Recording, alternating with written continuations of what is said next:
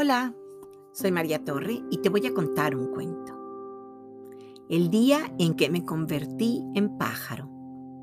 Escrito por Ingrid Chaubert con ilustraciones de Guridi. Publicado por editorial Tres Tigres Tristes.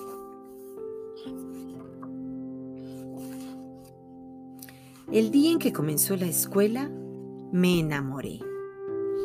Era la primera vez. Por la tarde en mi casa hice un dibujo de ella, luego otro y otro más, y uno con corazones y con un sol sonriente. Candela y yo estamos en la misma clase. Está sentada justo delante de mí. Yo solo la veo a ella. Ella no me ve. Candela es una apasionada de los pájaros, pero se niega a verlos vivir en jaulas. Los observa en la naturaleza y los cuida cuando están heridos. Hay pájaros en sus pantalones y en sus vestidos, hay pájaros en sus cabellos, hay pájaros dibujados en sus cuadernos y en sus carpetas. Y cuando habla, parece un pájaro que canta muy despacio. Candela solo tiene ojos para los pájaros. Cuando yo la miro, me olvido de todo lo demás. No le hago caso a mis coches, a mis balones, ni a ninguna otra cosa. Tampoco miro a los pájaros del mismo modo que antes. Hasta que una mañana decido disfrazarme de pájaro. Uno grande, con un hermoso plumaje. Uno de los que se ven en el bosque durante el verano. Me siento bello con mi traje y me da calor.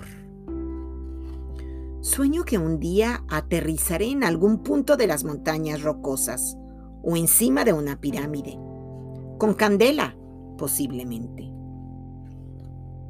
Todos me miran en la escuela algunos sonríen, pero no me importa. No quiero quitarme el traje. Soy un pájaro. Qué difícil es caminar con esto sobre la espalda.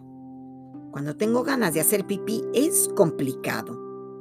Y cuando quiero jugar al fútbol pierdo el equilibrio.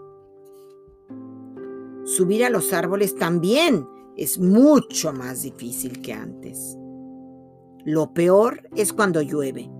Huelo a perro mojado.